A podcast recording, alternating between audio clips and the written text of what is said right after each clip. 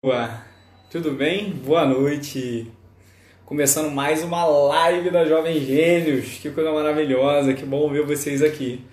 Como de praxe, a gente espera o algoritmo do Instagram comunicar para todo mundo que a gente entrou ao vivo. Sejam muito bem-vindos, né? Veneza Química aqui, ó, o Mundo Jovem Gênios, a galera tá acompanhando a gente, a Bruna Pacheco, a Dina Carvalho, sejam muito bem-vindos, gente. A nossa live hoje está muito legal. O Caio, a Pri. Gente, ó, tem esse aviãozinho? Clica no aviãozinho envia pro educador que não pode perder essa live de jeito nenhum. Hoje a gente vai falar de um assunto muito legal e que é dúvida de vários e vários educadores do Brasil inteiro. A minha mãe, oi mãe, tudo bem? Saudade da minha mãe. Oi Jennifer, tudo bem? Alessandra, coisa boa demais. O Rubens, sejam muito bem-vindos. Hoje a gente vai é, falar um pouco sobre transdisciplinaridade e a BNCC. O que, que né, a Base Nacional Comum Curricular e o que, que ela tem correlacionado entre cada uma das comunicações dessas disciplinas. O Tomás Marinho. Eu estou esperando aqui a nossa convidada. Deixa eu ver se ela já está entrando aqui. Deixa eu mandar um WhatsApp aqui para ela. Né, enquanto vocês estão entrando. Ó, deixa eu mandar aqui para ela. Vamos lá. Não sei se ela está por dentro. Tudo bem, gente? Boa noite, boa noite, Toledo, boa noite, Flávia. Cara, hoje o assunto é muito legal. Grande Heitor, meu querido, como você tá, cara? Tudo certo? Vamos lá, deixa eu chamar aqui a minha a minha convidada, deixa eu ver se ela já está entrando, já está a postos. Ó, deixa eu mandar uma mensagem para ela.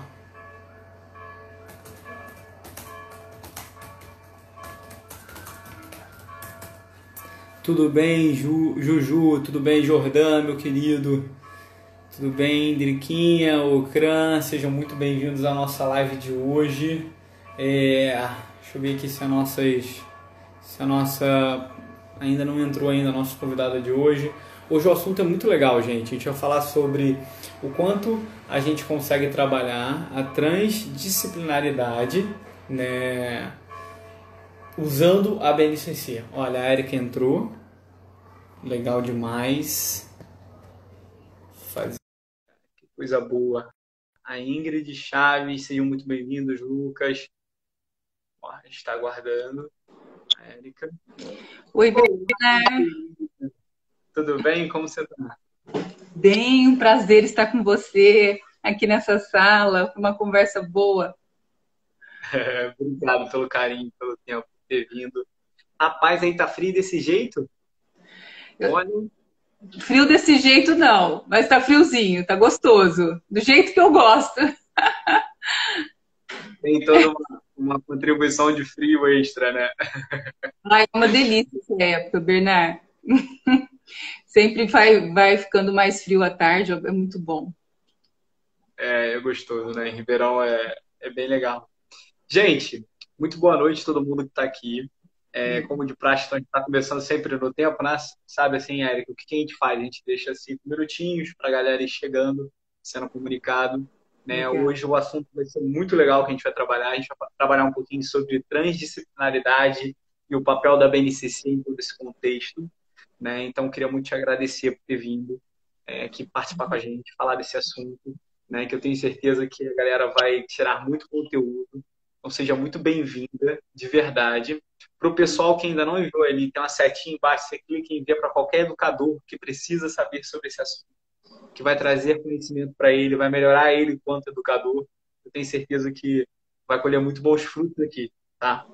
Ó, boa pergunta aqui do Borges, perguntou, vai ser gravada, todas as lives da Jovem Gênesis estão gravadas aqui no nosso GTV e além disso a gente coloca no canal do YouTube. Então, você pode rever a hora que você quiser, tá bom? Então essa coisa é boa demais. Érica, querida, por favor, comece apresentando. Bom, Bernard, é, falar um pouco do, do, do, trabalho, né? Eu sou é, cofundadora e sócia da EducaCross, professora, é, estive na sala de aula desde os 19 anos, então eu tenho um pouco mais de 20 anos na, na escola, fora o tempo da, da, da empresa também, né? É, e nesse tempo eu passei por todas as fases da educação básica, e o ensino profissionalizante também, formação de professores. Então, eu pude é, conhecer toda a gama né, de possibilidades ali de atuações. E eu sempre gostei muito de produção de material didático, trabalho bastante tempo. E com, com o Reginaldo, meu sócio e marido, olha que desafio. e mais outros colegas que começaram conosco, e daí cada um foi tomando um rumo diferente, mas a gente começou a, a ideia, primeiro, de trabalhar com educação e tecnologia. Nosso primeiro projeto foi na área de realidade aumentada. Foi super legal, foi muito bom. Só, Bernard, que é, a gente vai aprendendo, né? Nesse projeto, ficou bem legal o desenho e tudo mais. Aí, quando já estava pronto, nós descobrimos que nem as escolas particulares teriam equipamentos, na época, câmeras, para trabalhar de forma adequada. E já se passaram, né, deste projeto para agora, seis anos, quase sete, e as questões de tecnologia e infraestrutura na escola ainda pegam, né? Então, assim, a gente, na, na, na, nossa trajetória, né, depois veio o Educacross na sequência, e aí já estávamos num grupo menor de trabalho, até que ficamos eu e o Reginaldo. É, mas, assim, a, a tecnologia tem sido um desafio como infraestrutura, mas é o futuro, né, Bernard? E eu atuo como é, na área de pedagógica, construção dos jogos, né? Nós temos uma equipe multidisciplinar bem legal. Nós nascemos no Supera Parque da USP, que nos ajudou muito, no qual tenho muito orgulho de ter participado. É isso, de forma geral. Não, fantástico. Tem uma coisa que me chamou muita atenção quando eu conversei com vocês pela primeira vez, né? Uhum. Que a gente vê muita tecnologia aplicada. É, isso é para um movimento muito de. Eu diria que são dois caminhos que levam à aplicação disso, né? Desse movimento do mercado. Primeiro, é que dentro de toda a nossa estrutura de mercado da educação básica, e quando eu falo mercado, eu estou falando tanto do público quanto do privado, né? Existe uma uhum. valorização muito grande do ensino médio, mais do terceiro ano, por quê? A gente tem uma formação completamente voltada em num simples status de sucesso, de ingressar no vestibular. Então, a gente tem muitas soluções, muitas soluções e tecnologias voltadas para esse espaço de tempo. Público-alvo, né, justamente de alunos do ensino médio, né, e aí tem um, um, outro ponto também que eu acho que é uma grande relevância que soma para ter tecnologias nessa área, é justamente porque desenvolver é, ferramentas tecnológicas para desenvolver a aprendizagem dos alunos do ensino médio é bem simples, é bem mais fácil né, do que desenvolver justamente na área do Fundamental 1 e do Infantil, que é justamente onde vocês atuam. E aí eu queria muito que você falasse um pouquinho sobre como é esse contexto pedagógico de usar a tecnologia, porque a gente viu né, a educação como um todo né, ficou muito evidente o quanto a gente precisava evoluir, melhorar, crescer e avançar, quando estava desconexo da realidade com a pandemia, mas principalmente olhando esse setor, o que mais sofreu de todos eles, sem sombra de dúvidas, foi a educação infantil e o Fundamental 1, muito porque existia toda uma questão de resistência do uso da tecnologia com a criança. E eu queria que você falasse nesse contexto também. Bom, é, Papert, em 1980, ele escreveu A Máquina das Crianças, falando do computador. eu lembro de começar esse movimento do computador em casa, para nós no Brasil, nos anos 90, né? E aí, Mark Prensky, em 2001, ele cunhou o termo nativo digitais, né, para as crianças, para as pessoas nascidas a partir de 1980. Quem veio antes são imigrantes digitais, é o meu caso, vem com sotaque. Então, essa natividade não é, não é tão natural. É, e, e, de fato, é, para os jovens, eu trabalhei com ensino profissionalizante, é, toda a infraestrutura está desenhada para atender uma demanda tecnológica. A escola entende isso, porque o jovem ele dá conta sozinho, ele exige, né? E os professores universitários e de formação de ensino médio são mais jovens também. Então, ah, essa, isso dá um, uma fluidez né, para as áreas, para os mais velhos, para o ensino médio e graduação, para que funcione bem. Agora, de fato, a educação infantil, ela tem um espaço de socialização muito importante, mas creio que a tecnologia tem que entrar. A gente tem a plataforma Liga das Corujinhas para Educação Infantil, que trabalha muito com socialização e colaboração, né? E o ensino fundamental 1, a estrutura que tem sido desenhada para ele há muito tempo, o primeiro documento que saiu falando sobre tecnologia no Brasil, é, dizendo que é uma apropriação né, para a cidadania, foi acho que em 88. Olha só quanto tempo se passou. E o, o que, que as escolas fizeram? Né? A sala de informática. É um começo, né? Mas ainda tem muitas coisas para a gente é, trabalhar e, e a gente tem mostrado os resultados são surpreendentes, Bernard. E assim, com boa vontade, nós temos uma parceira, embebedora Sônia Paro, ela não tem problema com tecnologia e infraestrutura, ela é diretora de uma escola pública, então ela faz os movimentos dela e tudo funciona. É, o que eu vejo, esse momento, ele é disruptivo, né? Assim, várias áreas a educação infantil está sofrendo muito, porque ela não é obrigatória até, a, até os quatro anos, né?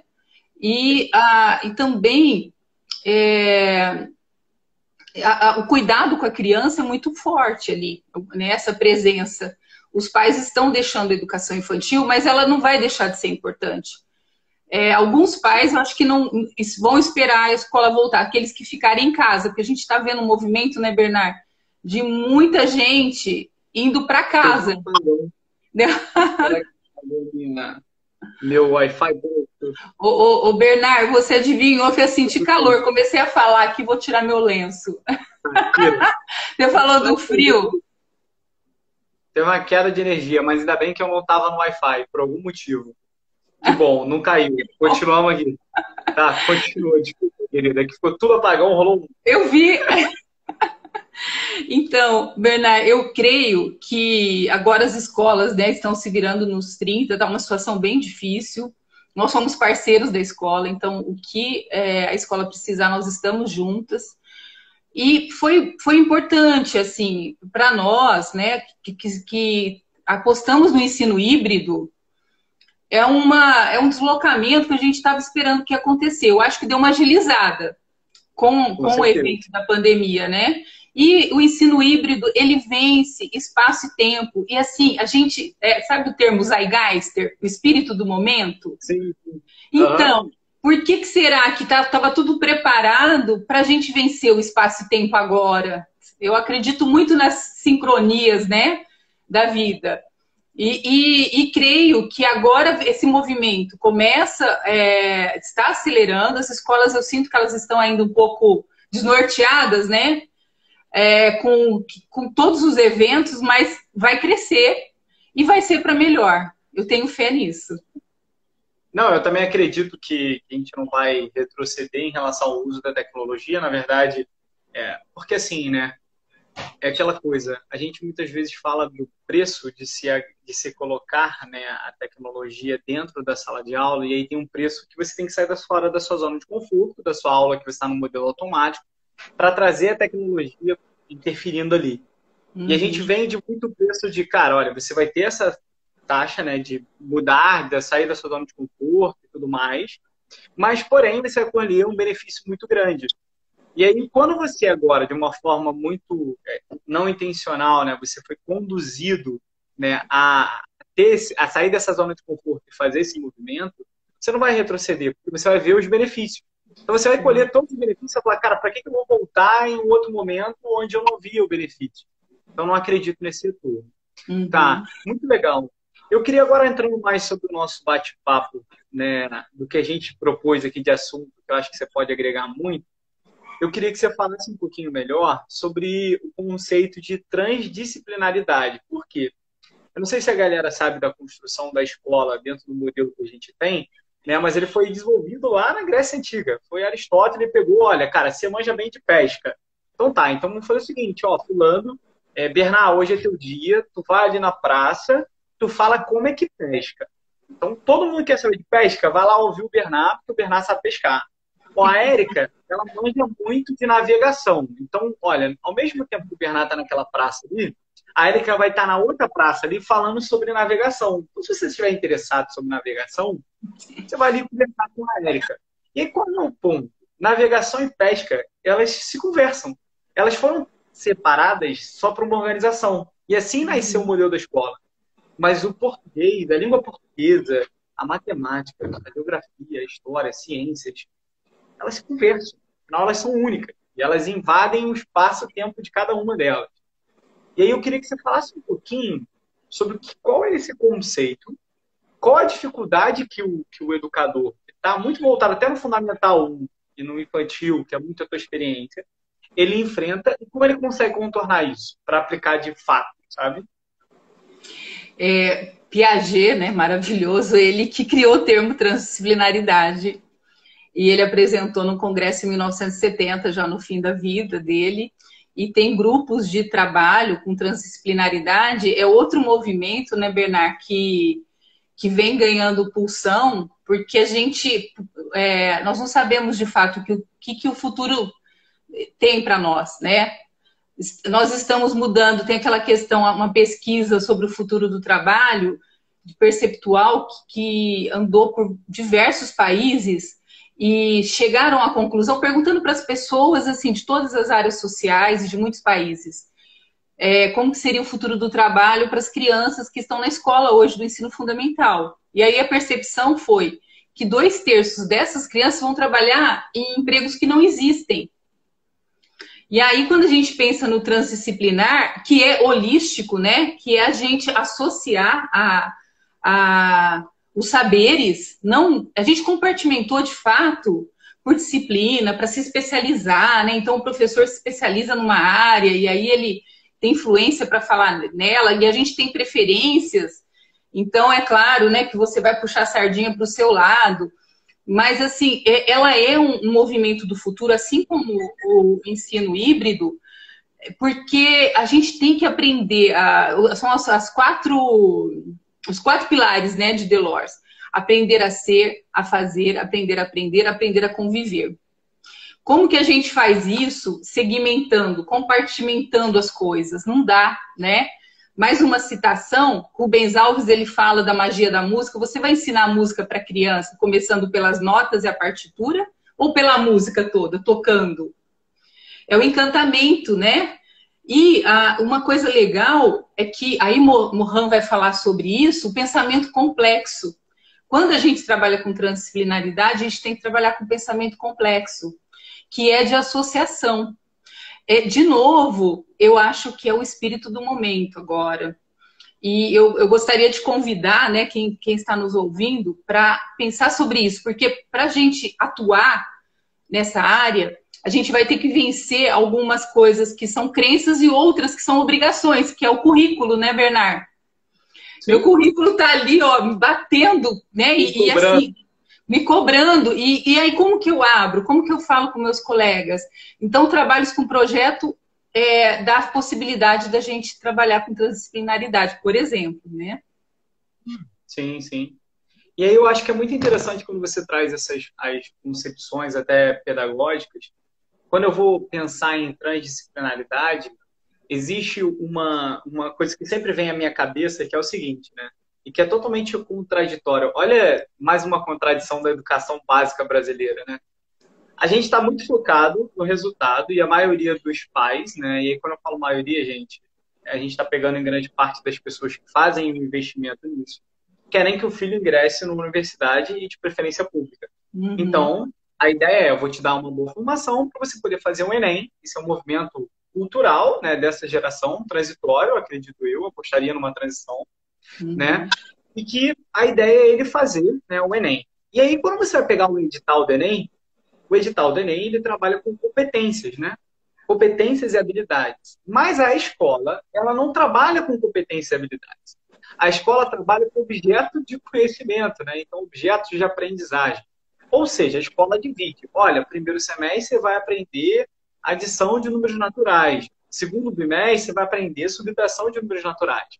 E esse movimento da escola, de colocar e tentar desenvolver conhecimento nos alunos e não competências e habilidades, eles são feitos em dois movimentos.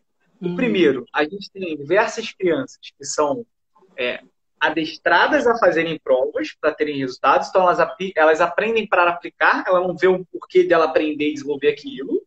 Esse é o primeiro ponto. E o segundo ponto, como educador, dificulta a gente, porque essa grade curricular amarra a gente para que evite que a gente faça a transdisciplinaridade. E daí nasce o desejo da BNCC. A BNCC vem muito nisso, né? Então é a Base Nacional Comum Curricular. Então, eu queria que você falasse um pouquinho sobre o que, que a BNCC vai conseguir ajudar a gente a acelerar para caminhar e olhar o aluno dessa forma mais holística, de entender os quatro pilares do saber ali, do que ele precisa aprender de fato, e não correlacionado a português, matemática, geografia, história, ciência. Que a vida dele não vai ser bem-vindo a essa parte que a gente fala, não tem isso. Não uhum. tem essa uhum. divisão. Você não consegue espelhar o conhecimento dele porque não tem essa divisão. Eu queria que você falasse um pouquinho melhor sobre isso é, que eu pensei né, enquanto você estava contando, por exemplo, Gardner, que escreveu a teoria das inteligências múltiplas, há pouco tempo, Bernard, ele, ele numa entrevista ele falou que os universitários dos Estados Unidos não levam para a vida o, o aprendizado da faculdade. Então fica descompartimentado, né? E a gente vê isso. A pessoa se forma e quando ela chega no mercado de trabalho, ela se vê despreparada, né?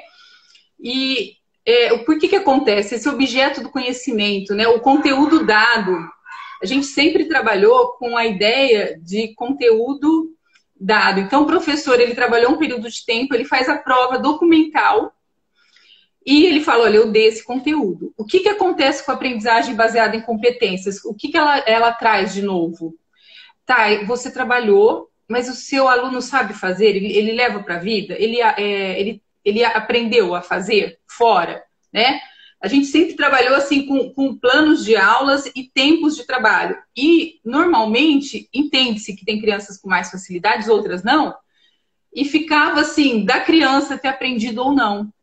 Quando a gente pensa na competência e na habilidade, a gente tem que checar se isso foi para a vida dela e se ela construiu para ir para os próximos passos, né? É, a BNCC, ela organiza, porque a gente, a gente, assim, tem documentos, Bernardo, quando nós começamos a Educar Cross, é, um grande campo de pesquisa foram os documentos oficiais do Brasil. Uhum. E, assim, a, os parâmetros curriculares nacionais são, é um material lindo, riquíssimo, né? Como também tem a, a RCNE da Educação Infantil, a gente tem muita coisa boa, é, mas a aplicação não acontece. Não acontece. Assim, numa pesquisa que nós vimos, é, os professores era muito grave. Assim, 70% dos professores davam menos da metade do, do conteúdo do ano, né? É, então sempre houve é, bastante problema em relação a isso. E os parâmetros eram só parâmetros. Então havia uma liberdade é, de de você seguir ou não. Com a base, agora ela é uma base, então a gente tem as habilidades, competências e habilidades de um ano previsto. E como lei, é, eu como professora agora eu fico mais a, ah, a, ah, comprometida em, é, em aplicar e, e, desenvolver as habilidades do meu aluno. Então ela é bem desafiadora nesse sentido e eu acredito que também é uma evolução é que ela começa agora como é, lei em 2020, junto com a pandemia, né, Bernard? As escolas se organizando para dar conta né, de tudo que está acontecendo. É mais um problema, né? É mais, mais um, um desafio. Mas eu acho que, assim, de novo, né, o espírito da coisa é a gente pensar numa aprendizagem democrática, de fato, olhar para as competências gerais eu, eu também convido né, quem está nos, nos assistindo que seria muito legal começar a estudar um pouco a da BNCC, mas ainda que não efetivo, né? Porque eu não sei quem que, quem que está conseguindo efetivar. Uhum. É, nós temos tudo mapeado já na nossa plataforma, então o professor vai, é, vai tendo conhecimento. É, mas como um avanço, como um avanço em busca da aprendizagem baseada em competências. Eu estou achando muito legal. E na matemática teve mudanças importantíssimas.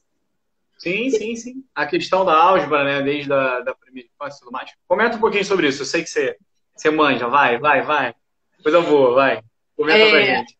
A, as áreas de conhecimento da matemática, né, agora chamado de eixos temáticos, já teve outros nomes, é, eram quatro. Então, a gente tem, é, é, formado por números e operações, grandezas e medidas, espaço e forma, e tratamento da informação. O tratamento da informação trabalhava com gráficos e tabelas, né? O que, que aconteceu? Ela, ela é, se tornou cinco, cinco eixos e ficou números, é, só números, é, mas tem as operações, claro, é porque números já engloba isso. Geometria, ao invés de espaço e forma, é, álgebra, né? aí a álgebra, grandezas e medidas, com algumas é, recolocações em grandezas e medidas, probabilidade estatística. O que, que nós não tínhamos, Bernard, assim, desenhado como habilidade a ser adquirida?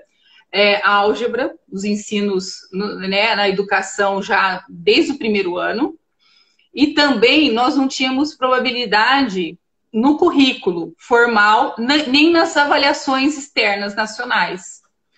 É, e aí eu gostaria de falar um pouquinho que a álgebra, ela traz para nós, ela é uma motriz do nosso pensamento, assim como a matemática, como a linguagem, mas a álgebra, é quando a gente exercita, a gente faz uma, uma teia de conhecimentos, estratégias de pensamento, né? Abre-se muitas possibilidades. É como aprender música, né? Quando você aprende a música, você ganha habilidades no cérebro mil e a álgebra traz isso para nós. Então, foi fantástico. Eu acho maravilhoso. E sabe o que é legal, Bernard? Na Educacross a gente já, já trabalhava muito forte com álgebra.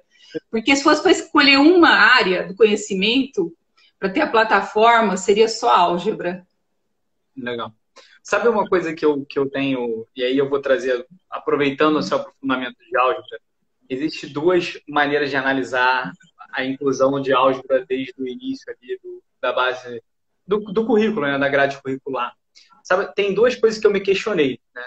Que, por exemplo, se você é, tentou, se alguém que está aqui, né, já tentou explicar algum conceito de álgebra com um aluno do oitavo ano, a maioria deles tem uma, uma dificuldade gigantesca.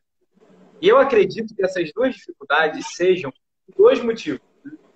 O motivo um da dificuldade né, dessa da questão da álgebra e tudo mais, é muito porque a gente não trabalha esse linha de raciocínio de correlacionar números com letras. Então a gente tem uma divisão meio que no início, né, a tia lá vai lá e fala: olha, Bernard, matemática é número, português é letra. Então isso já vem com a construção que dificulta isso.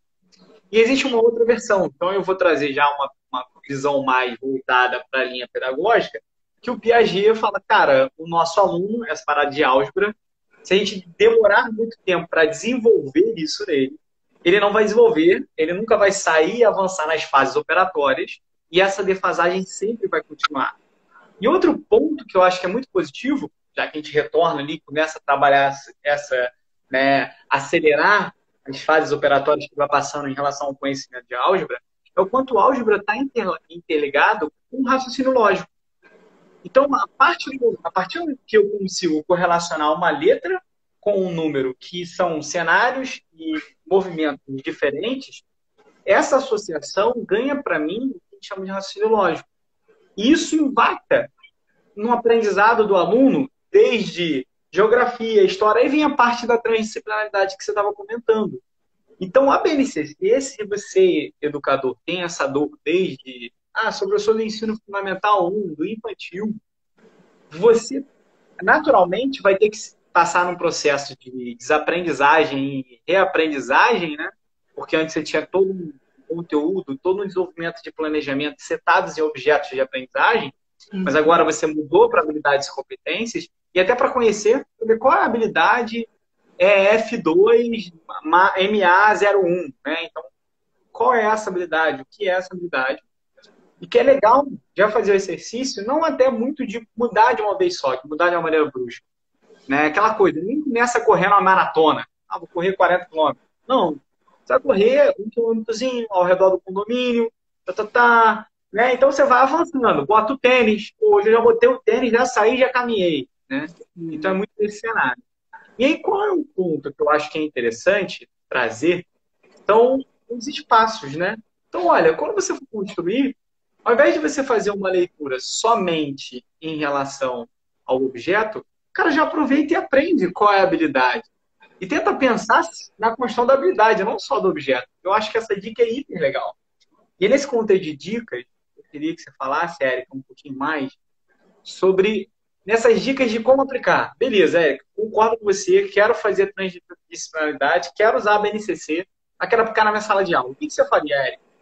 Bernard, posso falar um pouquinho? Quero comentar sobre a questão da álgebra, né? Que você estava contando da dificuldade de, de ensinar isso para criança no oitavo ano. É, ela aparece para nós, e, e, são os fundamentos da matemática, como regularidades e padrões, né? Então, identificar regularidades e padrões e, e perceber que algo que está incógnito é, mas ele está explícito. Falta movimentar as peças. A gente trabalha muito com isso. Movimenta as peças que você encontra o resultado. Isso enquanto a criança tem o um pensamento concreto. É, Piaget descreveu que lá pelos 13 anos, né, o ser humano entraria no pensamento formal, que é da abstração, que é ir pronto para essa álgebra e para a sintaxe, né, e para essas análises todas, é, construções dissertativas e tudo mais. Só, Bernard, que a gente vê na nossa vida que vai ter gente que vai sair da escola sem saber a álgebra e tudo bem também, sabe? E vai ser feliz, porque nós temos várias inteligências. Porém, é, se isso é colocado para a criança de uma maneira natural antes, né? Que no concreto ela consiga trabalhar, vai ser natural na idade dos 13 anos. Então a gente facilita para que todos cheguem no pensamento formal, né? É, e aí a gente começa a pensar em profissionais de áreas é, mais estratégicas, por exemplo. Agora, o que, que você falou da transdisciplinaridade, né? Que como que a gente, se o, se o professor quiser fazer um exercício para transdisciplinaridade, é, eu, eu convido o professor a chamar pelas crianças, a pedir para eles, tem um objeto de conhecimento aqui, olha, é, eu tenho um jogo. Nós temos um jogo bilheteria que dá a possibilidade de se pensar muitas é, ramificações, né? Então eu tenho esse jogo. O que, onde acontece o jogo? Quem é a pessoa que compra? Quem é o bilheteiro? O que show que ele vende? É um circo? É um teatro? É um cinema? Né? É, que tipo de espetáculo tem aqui? Então, se a gente convida os alunos para navegarem nessas correlações, e eles vão falando, gente, aqui tá, tá em artes, é estética, aqui é geografia, né? Aqui volta para matemática, mas não é o que eu estou abordando, né? E, e aqui tem história. Então, assim, a, a gente pode exercitar esse pensamento com o aluno. E, e é legal que eu lembrei também que Einstein fazia um exercício, né? Perguntaram para ele sobre as construções de teorias, né? Como que ele pensava sobre todas as teorias? E ele conta que ele pensava como uma criança. Então ele navegava assim com fluidez, com a fantasia mesmo. Ele não ficava aprisionado, né, nas nossas caixinhas que a gente, né, tanto tempo demorou, Bernardo, para organizar então é, é, um convite. Eu acho que assim, a gente tem que, de fato, voltar para a criança, olhar a criança. O Reginaldo fala muito isso, né? É, eu tenho um netinho Benício de dois anos, tenho mais, e, e, ele fala assim: vamos olhar o Benício, porque o Benício está mostrando o futuro. E, e é isso, assim, vamos, vamos começar, as crianças nos ajudam, né? É, como professora no, no, no, ensino profissionalizante, apesar de eu trabalhar muito tempo no computador, Bernard, eu tenho dificuldade com várias ferramentas. Eu convidava meus alunos para me ajudar. Então tinha a lousa eletrônica, gente, como que calibra?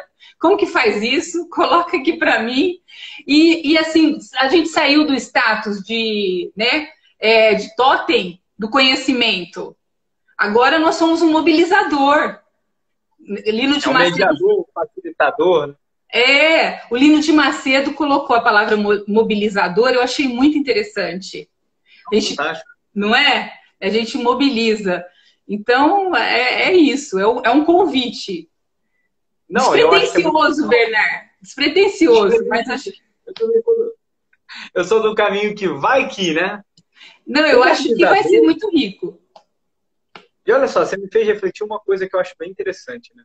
Toda vez que eu falava do mediador, do facilitador, pode passar em algum momento, né? Um, essa palavra pode associar de caramba, estão querendo deixar secundário o que eu faço, né? Eu só estou mediando, né? Então só estou jogando para um lado. Mas o mobilizador, ele já volta de novo nessa imagem de, olha, eu tenho um papel fundamental, eu posso mediar, mas além de mediar, eu direciono, eu mobilizo, né? Eu avanço, eu trago essa, essa, essa motivação. Sabe uma coisa que também eu gosto muito de associar sobre o tema de transdisciplinaridade, né? Da gente acabar com essas fronteiras, né, que a gente cria, porque elas criam várias dificuldades na gente, né? A primeira grande dificuldade que ela causa, e aí se você ver, a gente começar a perguntar para as pessoas que estão aqui, né, participando até com a gente, é a questão que a gente vê muitas vezes se ver como não criativo. Ah, não, Bernardo, mas eu acho que eu não sou criativo. Poxa, por quê? Porque a escola, ao longo do processo, dividir em etapas, ela quebra o nosso processo criativo. Sim. É uma associação que a nossa, a gente já nasceu com essa associação. Nós, seres humanos, temos a característica da criatividade. Uhum. Desde a criação de qualquer coisa que está aqui na nossa frente, é um modelo que traz né, muito cenário claro, evidente, traços de criatividade. Então, a gente dividir em disciplinas, né, em áreas, e essa coisa mais fomentada, quebra o movimento da, da criatividade. E tem um outro ponto que você falou sobre inteligências, diferentes e múltiplas inteligências. Quando a gente fala, por exemplo, esse exemplo de álgebra, né, na BNT e tudo mais, é, eu acho que é muito interessante a gente olhar né, para o cenário de que não é isolado o cognitivo do não cognitivo, o lado direito e o lado esquerdo do cérebro. A partir do momento que a gente entende a importância que eles estão interligados, a gente pode potencializar. Então, se você é um, tem uma baita inteligência artística, o fato de você, por exemplo, estudar sobre raciocínio lógico vai te ajudar na construção de uma partitura. Sim. Você vê que não é, não é isolado. Né? O ser humano é muito completo. A gente tenta dividir só para poder não ter muito sofrimento, né? De não ter que falar, cara, eu vou, eu vou ter um desafio maior. Eu elimino o desafio no que eu já tenho facilidade. Sabe? Acho que isso é muito legal a gente pontuar sobre isso. Começamos aqui algumas. Galera, quem tiver pergunta, vai colocando. Eu já vou vir aqui na, na, na Madalena, vou começar um pouquinho antes, mas é porque eu gostei da pergunta dela, tá? Só para não esquecer de fazer. Ó, a Madalena, ela botou o seguinte: na BNCC, na competência 5, é cultura digital. É uma das mais polêmicas, tá, Madalena? Como integrar as tecnologias digitais nas práticas pedagógicas para desenvolver competência? Você perguntou para as duas pessoas certas. De hoje sai essa resposta. Érica, quer começar? Fala um uma... sobre o cenário do Fundo 1, do infantil, aí eu complemento no Fundamental 2. Bom, nossa, a EducaCross, ela entrega experiências é, educacionais com jogos. Então, o jogo, ele tem um poder de simulador. Então, a, a, ideia da bilheteria que eu comentei, você faz o papel de bilheteiro. Então, você entrega o bilhete e devolve o troco. É, falou bastante no livro dele, Homo Ludens, sobre o poder da, da simulação, né? É, então, a gente fica mais próximo da competência, porque a criança, ela, ela experimenta a simulação. Tem um fato, Bernardo, que vale a pena falar, é, de uma senhora do EJA que usa Educacross em Bebedouro. A gente é, trabalha lá com responsabilidade social. E ela é, ia ao supermercado com uma quantidade, 100 reais. E ela estava aprendendo a ler e escrever e ela não conseguia compor nem decompor os 100 reais em produtos. Então ela olhava lá os produtos e ela não sabia nem fazer a soma nem a subtração. E ela precisava de pessoas para ajudá-la. Com o jogo, né, jogando com dinheiro na plataforma, ela entendeu, é, é assim, ela treinou antes, ela simulou. Quando ela foi para a vida real, ela estava preparada, né? E aí ela contou muito feliz, né, que ela sabia agora fazer o cálculo da compra dela sozinha.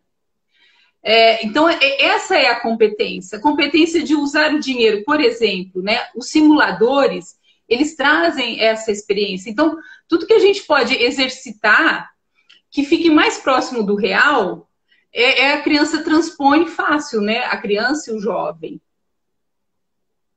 Não, então, eu, eu quero complementar até o que você está trazendo da simulação, retrocedendo um pouquinho a pergunta.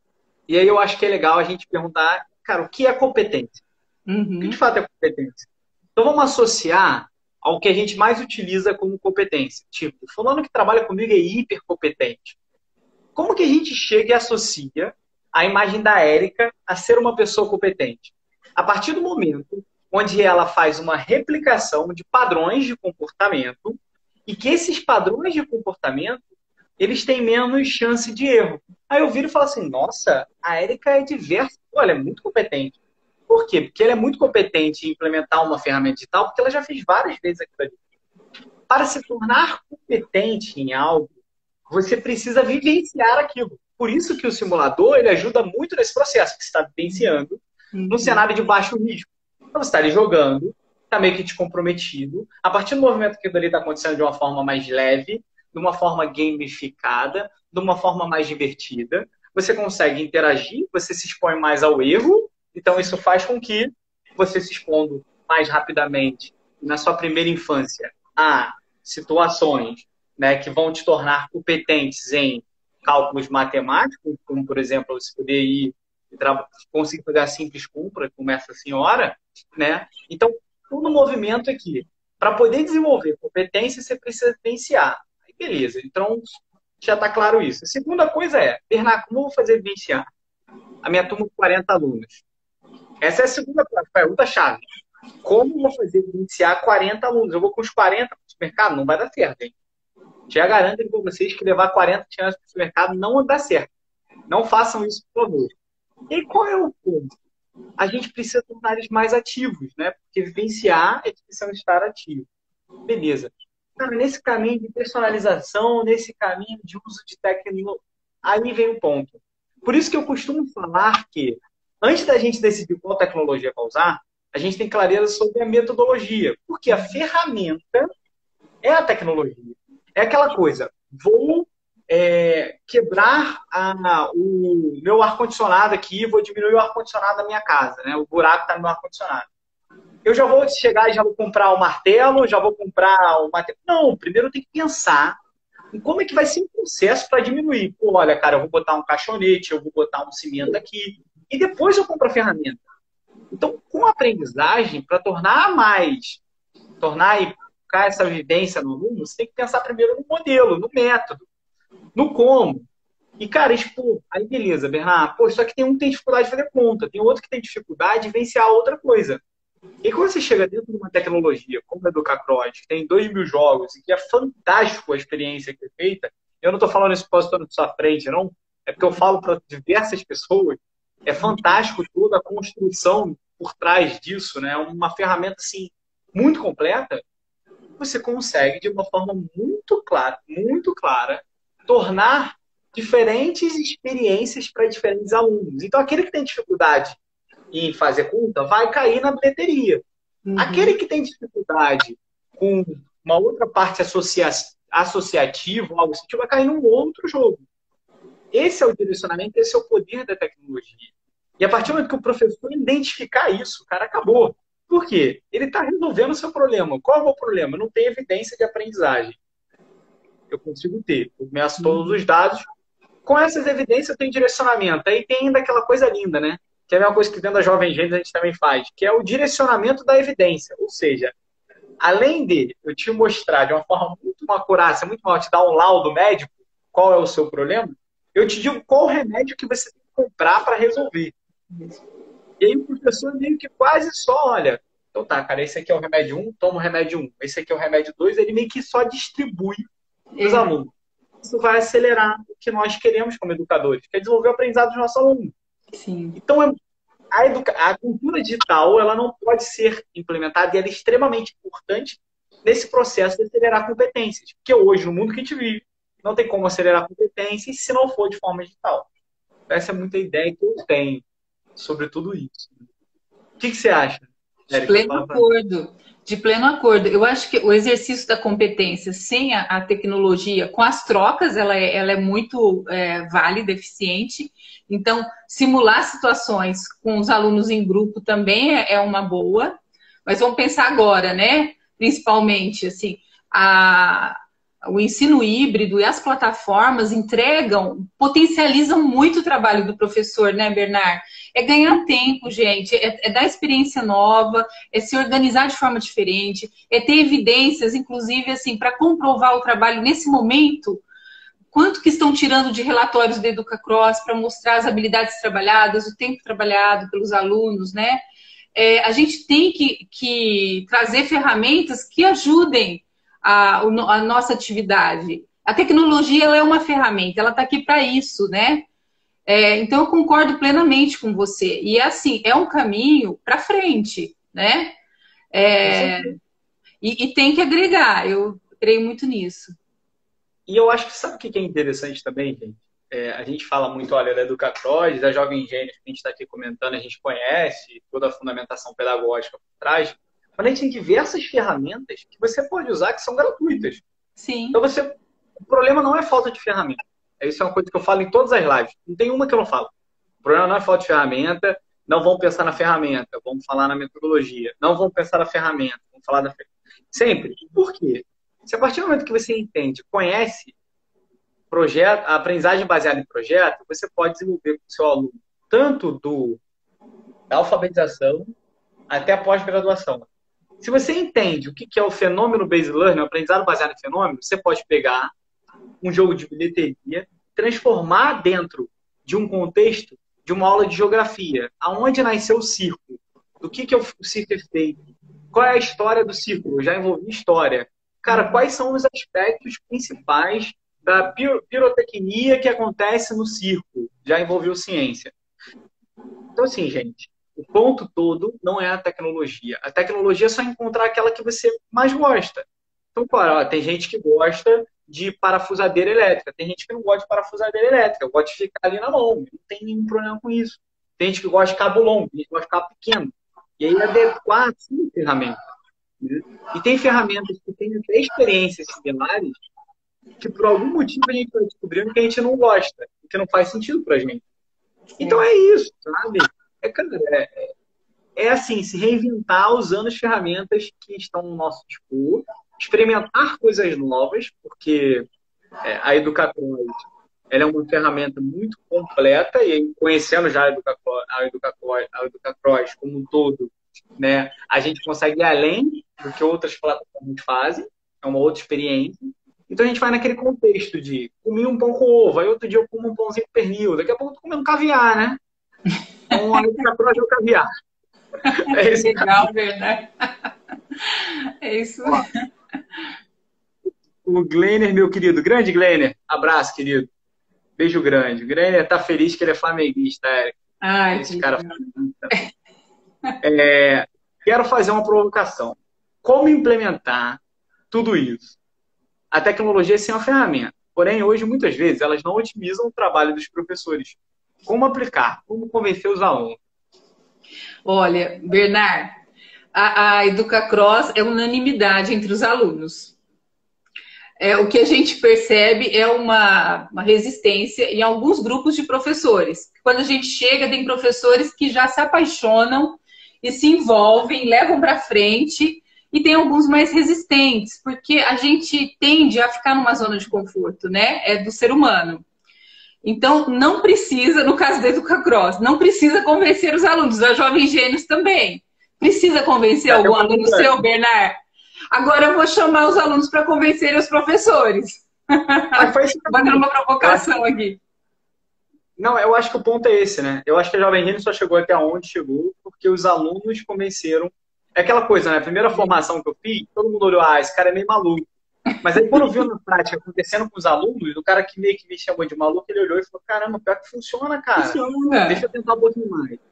O grande problema na minha visão, né, talvez seja a tecnologia que você está utilizando. Por quê? Como existe toda uma questão de não tenho, não, não somos nativos digitais, né? Eu sou nativo digital, mas o Glenn, acho que ele talvez não seja, mas enfim, eu estou na dúvida. Me perdoe, Grande, se esteja te chamando de não nativo digital. Mas o que, que acontece? Existe a grande maioria dos professores não são nativos digitais. Então a gente tem um caminho de resistência à alfabetização digital dos próprios professores.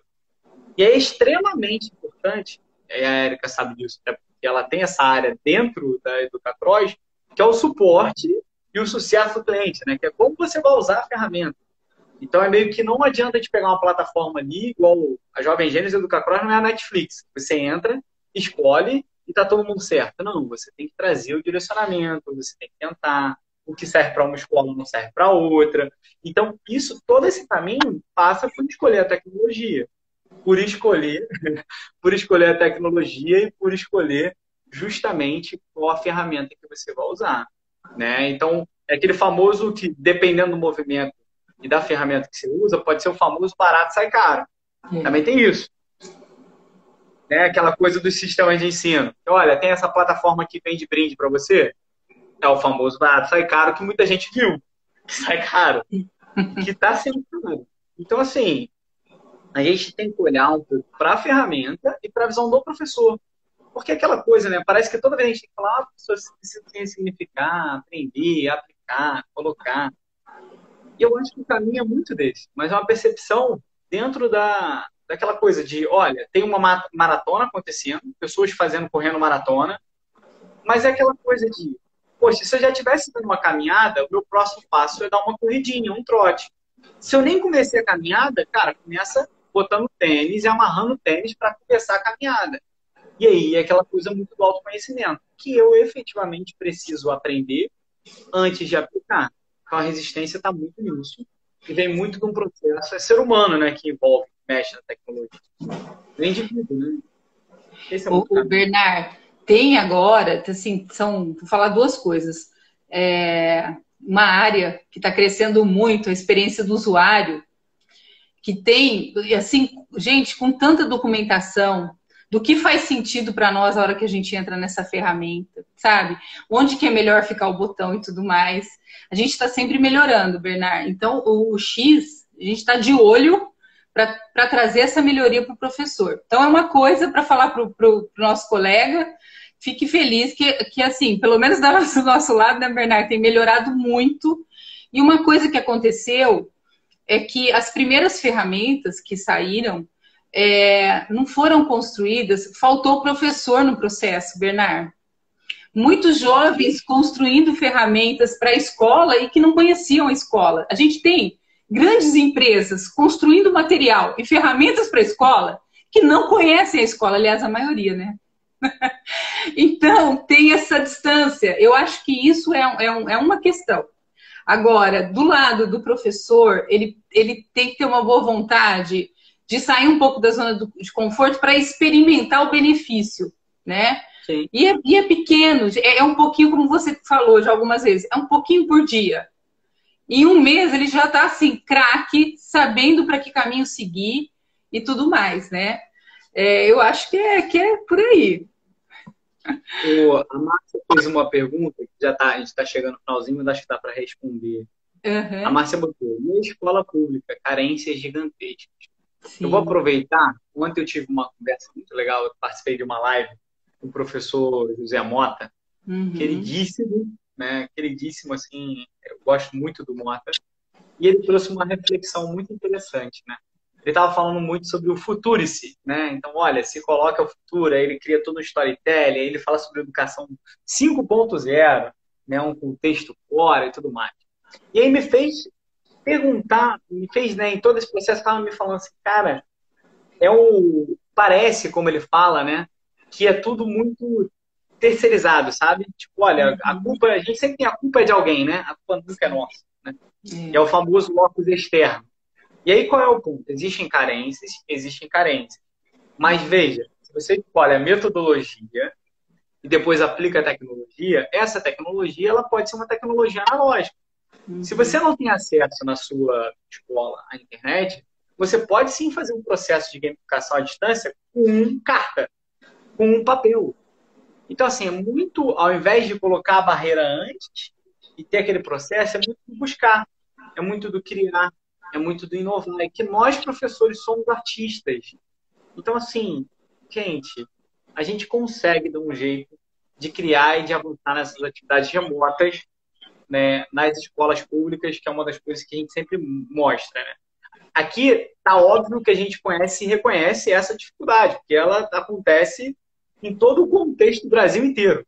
A gente não tem internet 5G, não tem uma internet boa, né? Mas a gente consegue fazer algo. É melhor fazer alguma coisa do que não fazer nada. Então vamos tentar, né? Ao invés de botar a barreira antes de colocar. É muito esse o recado que eu gosto de dar. O Bernardo, a gente trabalha com responsabilidade social com escolas públicas, né? E assim, o que a gente vê é uma mobilização muito grande para resolver as questões de, de, infraestrutura, de internet. aliás, não é muito grande, assim, é uma vontade coletiva da comunidade para resolver. Então, havendo um desejo real do grupo e eles consigam levar isso para fora da escola, é, dá certo. É, a, a, nossa parceira, Sônia Paro, diretora de escola, ela consegue, ela, só para você ter uma ideia, ela conseguiu arrecadar 44 toneladas de lixo eletrônico na escola. E ela ganhou computadores da Greenkey, né? Assim, ela, ela soube que uma escola do município havia jogado fora aqueles computadores que a Telefônica deu. Ela foi atrás do lixo e daqueles computadores ela fez sete. Né? No passado, Bernard, foi tão desafiante isso que a gente tirou é, jogabilidades, assim, ações no jogo, elementos, né, mecânicas para funcionar nesses computadores. A gente funciona em Linux, Bernard. Nós estamos dando suporte para o Windows 7, nem o Windows 7 dá mais. Então, assim, nós temos um desejo muito grande de sermos democráticos, né? E, assim, eu até pela frase, pelo pesar da professora, assim, eu tô com ela, eu acho que a gente, todo mundo tem direito à aprendizagem, né? E a gente tem que buscar saídas. E estamos é juntos nesse desafio. Não, é isso. A gente, inclusive, eu, a gente também tem uma parte de responsabilidade social, né? 20% da base de usuários usa gratuitamente o Jovem. Então, a gente já nasceu nesse caminho. Foi uma das coisas que a gente colocou lá desde o início. Eu não acredito em revolução da Não é, Exatamente. Bernard? É uma alegria, é uma alegria. Aí a gente encontra nossos propósitos fala, puxa vida, que legal. Porque o que, que é legal? Eu quero. A gente tem o intuito de transformar a educação. E para uhum. mim tem duas coisas que precisam acontecer inserção de tecnologia para facilitar a vida do professor e o professor focar no que é mais importante. São Sim. seres humanos, são crianças, são adolescentes, né? E a segunda coisa, democratização. É tornar acessível para todo mundo. Então a gente quer isso. Uhum. Então isso, e eu sei que você quer, porque já conversou diversos momentos sobre isso, sabe? Então a ideia é só a gente não ficar parado, a gente fazer alguma coisa para resolver. Érica, querida, dois minutinhos finais. Por favor, deixe seu recado. Né? Obrigado por ter vindo aqui, verdade. Fantástico, foi muito legal. Obrigado por distribuir tanto conhecimento, por ser né, essa pessoa hiper é, generosa que você é em todas as vezes que eu converso com você. Bernard, foi um prazer estar com você. Foi revigorante. Dá para a gente fazer mais uma jornada de trabalho depois dessa conversa. Adorei. É sempre um prazer falar de educação é, eu compreendo, assim, eu sei na carne, assim, as dificuldades que os professores passam, tenho compartilhado com colegas que estão trabalhando, assim, três períodos. É, então, assim, a gente tem empatia, né, Bernard? A gente é da sala de aula, e, e, eu agradeço imensamente esse momento e gostaria de convidar todos que tiverem interesse a conhecer a EducaCross. É, vai na nossa página, chama pela gente lá. E eu, eu, gostaria de dizer que nós temos construído, né, nesse esse último mês especialmente, mas vem vindo, uma parceria que cada vez que a gente conversa tem tanta sinergia, né, Bernard? É assim, é acho que a gente está tá com o mesmo propósito. Eu fico muito feliz por isso, viu? Obrigada. Ah, e convidar você vai estar conosco também na nossa live, né, Bernard? Pô, então. Vai, pra... vai ter uma live para publicar, fiquem aqui ligados, né? A gente Isso. vai publicar. Eu vou agora. A, próxima vez a gente vai fazer lá né, no, na, no canal do Educacross, enfim, falando sobre. É gamificação, né? Gamificação, né? Bernardo. Então, uma área que você manja muito, hein? Vai ser uma delícia. Aproveitando esse Obrigado. Se vocês querem participar do nosso grupo no WhatsApp, usar plataforma gratuita, toda aquela coisa que eu falo sempre, tem um link na bio. E, Érica, todo final agora de live, que a gente está fazendo uma careta para poder alguém printar e botar no stories e compartilhar esse conteúdo. Então a gente tem que dar uma careta na careta. Tá careta. Vamos lá?